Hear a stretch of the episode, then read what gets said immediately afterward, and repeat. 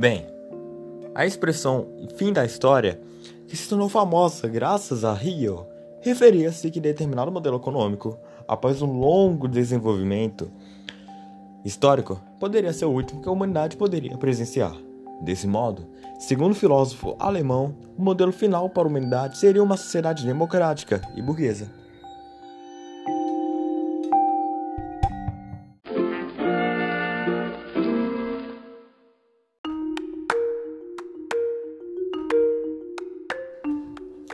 A respeito dessa ideia, surgiu duas visões sobre a mesma.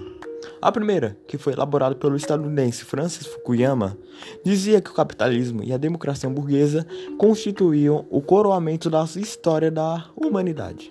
Desse modo, após o fim do fascismo e do socialismo, a humanidade atingiria seu ápice da evolução ideológica.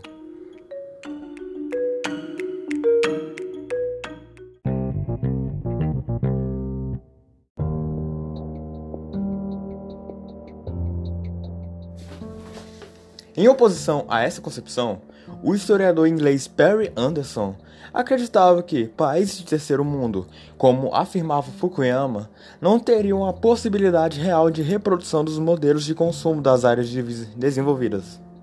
Além disso, Anderson procurava analisar a situação do mundo contemporâneo, observando os problemas reais do mundo atual.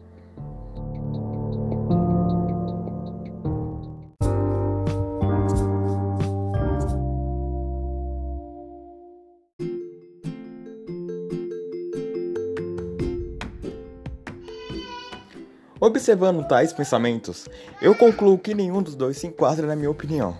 Eu acredito que não poderia ser possível atingir um ápice econômico, assim como poderia ter a possibilidade de algum país ter um bom desenvolvimento econômico com algum modelo político.